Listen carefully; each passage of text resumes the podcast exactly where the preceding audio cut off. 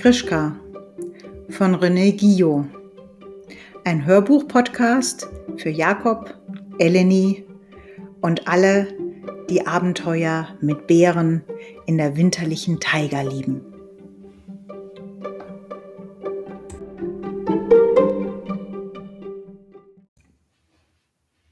Kapitel 4 Vorzeichen Krischka, weißt du, dass der Chinese eben angekommen ist? Hast du ihn gesehen? Ja, und er hat mit mir gesprochen, sagte Jaku. Was hat er dir denn gesagt, kleiner Maulwurf? Er hat mich gefragt, ob ich einen Jungen namens Krischka kenne. Er will dich sprechen. Ich habe dich überall gesucht. Ich war am Fluss. Wo ist der Chinese jetzt? In der großen Jurte. Li Zu, der Chinese, kam jedes Jahr ins Dorf, um Felle zu kaufen. Außerdem brachte er Reis und Zucker mit und Tabak für die Männer. In diesem Winter war er sehr früh gekommen. Er wollte noch weiter nach Norden. Auf dem Rückweg wollte er seinen Schlitten mit den Pelzen und Fellen beladen, die die Murkwo-Jäger ihm verkauft hatten. Eine Nacht wollte Lizu im Dorf bleiben. Er trug eine prächtige gestickte Mütze aus roter Seide mit einem Eichhörnchenschwanz als Quaste. Über seinem schwarzseidenen Rock trug er einen weiten Wolfspelz. Abends saß er im Kreis der Männer bei dem alten Kia und sprach mit ihnen über die Bärenjagd, die bald beginnen sollte. Die Pfeife mit einem langen Mundstück aus Schilfrohr ging von Mund zu Mund. Stundenlang wartete Krischka auf die Abfahrt von Li Zu. Als der Chinese seine Hunde anspannte, ging er zu ihm. Ich bin Krischka, sagte er, ein wenig eingeschüchtert durch den fremdartigen Mann, der ihn mit seinen kleinen, klugen Mausaugen sehr aufmerksam musterte. So, Du bist Krischka. Ich habe mit deinem Vater gesprochen. Ich bin durch das Jakutenland gekommen. Sie haben meinen Vater gesehen? sagte Krischka sehr bewegt. Ja, Söhnchen, er schickt dir viele Grüße und dies hier hat er mir für dich mitgegeben.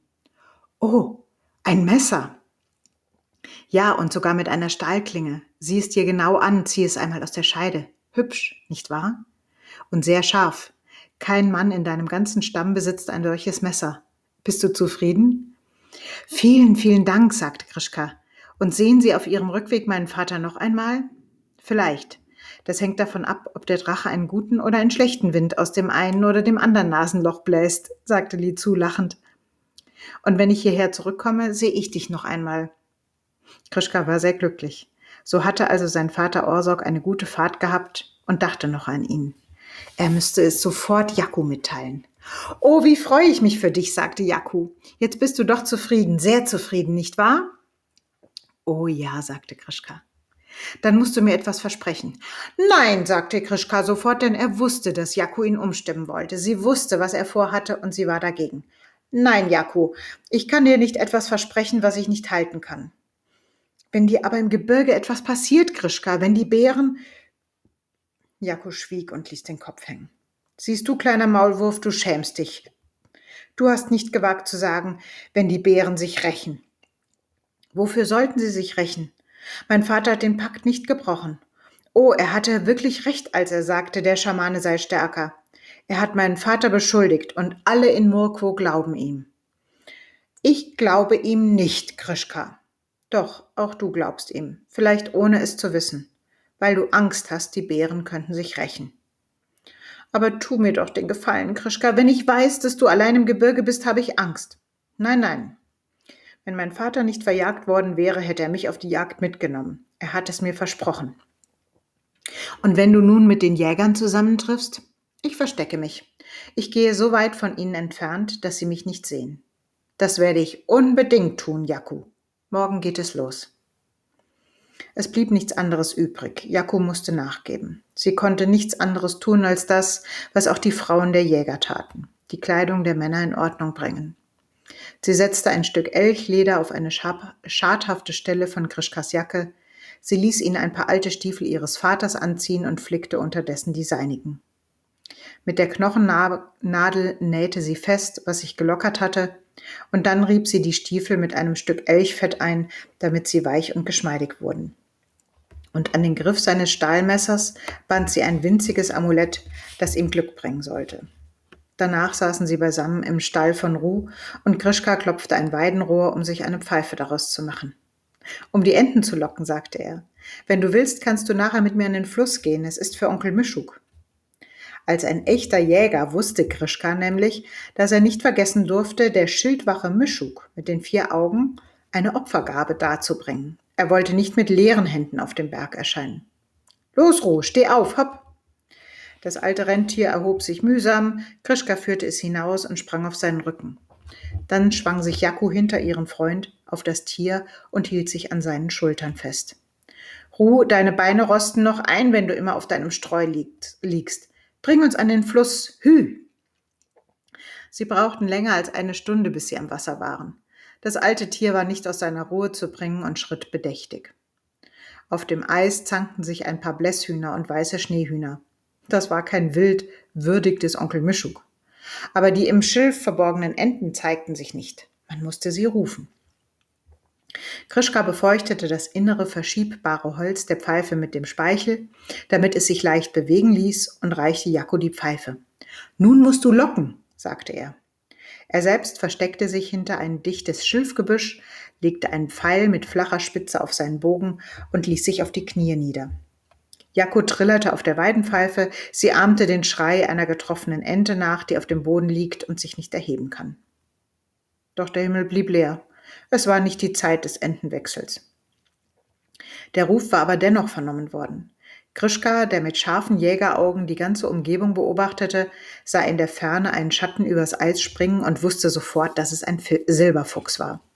Das Tier schlich durch das Schilf und schnupperte, um Beute zu finden. Der Fuchs kam näher. Krischka hätte ihn erlegen können, so nah war er.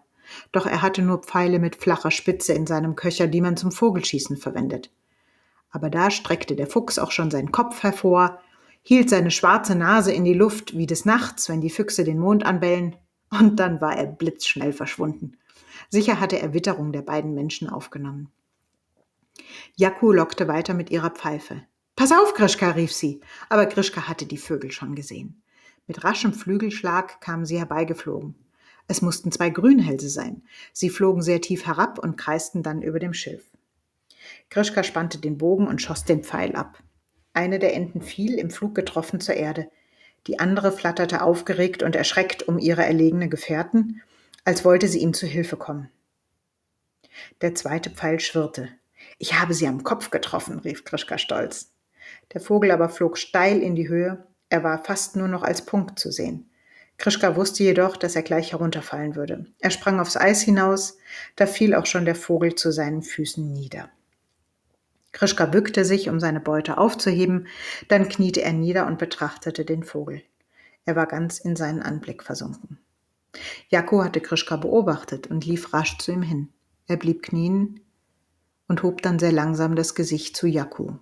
Sie erschrak. So verwirrt und so erschrocken hatte sie den sonst so mutigen Krischka noch nie gesehen. Sieh mal, sagte er mit fast tonloser Stimme. Jako kam näher und verstand, warum Krischkas Finger zitterten und warum er so bestürzt war.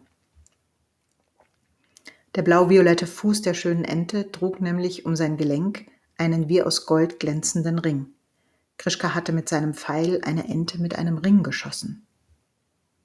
Lange schweigend sahen Krischka und Jako den toten Vogel an.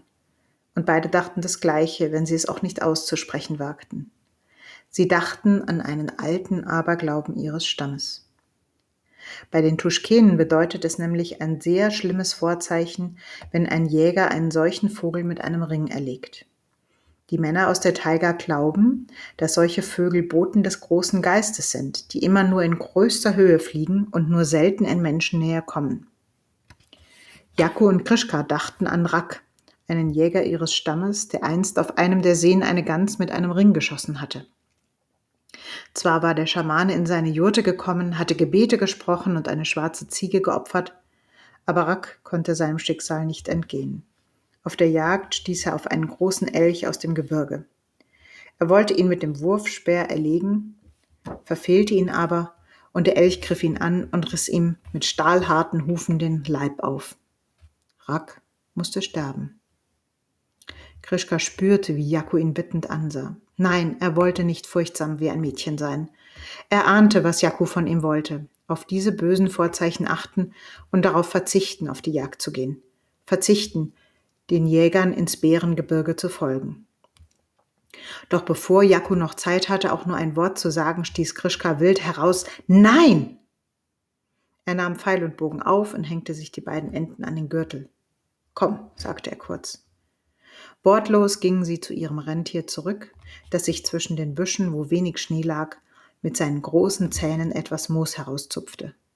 Wortlos bestiegen sie ihr Reittier und ritten schweigend ins Dorf zurück. Und ganz bald geht es dann weiter mit Kapitel 5, die Jagd.